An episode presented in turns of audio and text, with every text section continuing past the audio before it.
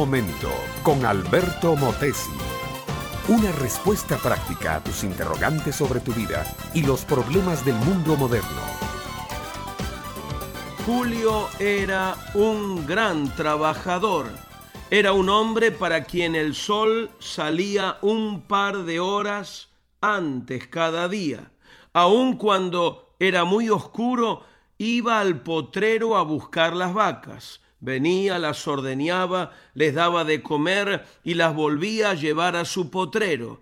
A él no lo detenían ni la lluvia ni el sol. Después de ello, tomaba el autobús y se iba a la capital a trabajar como vendedor de repuestos de automóviles. En la casa de Julio no faltaba el pan. Sí, eran pobres, pero allí no había miseria material. Su esposa lavaba ropa ajena, hacía costuras y planchaba para ganarse un dinero extra.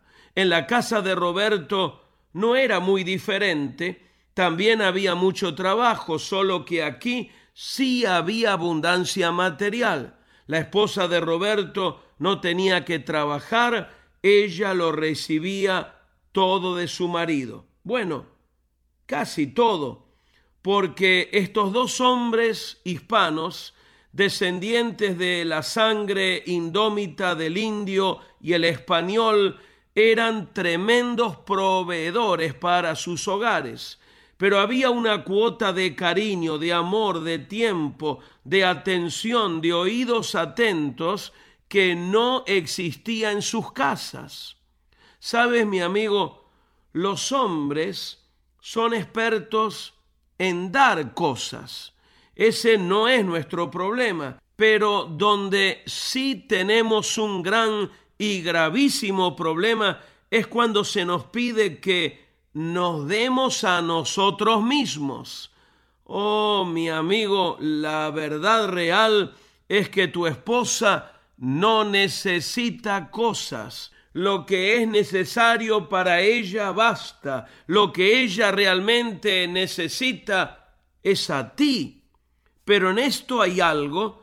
Tú no te puedes dar a tu esposa, ni a tus hijos, ni a tu prójimo, si primero no te has dado tú mismo al Señor.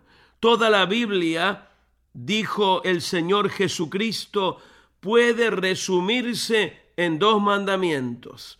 El primero y más grande, amarás al Señor tu Dios con toda tu mente, con todo tu corazón y con toda tu alma. Y el segundo, parecido a esto, amarás a tu prójimo como a ti mismo.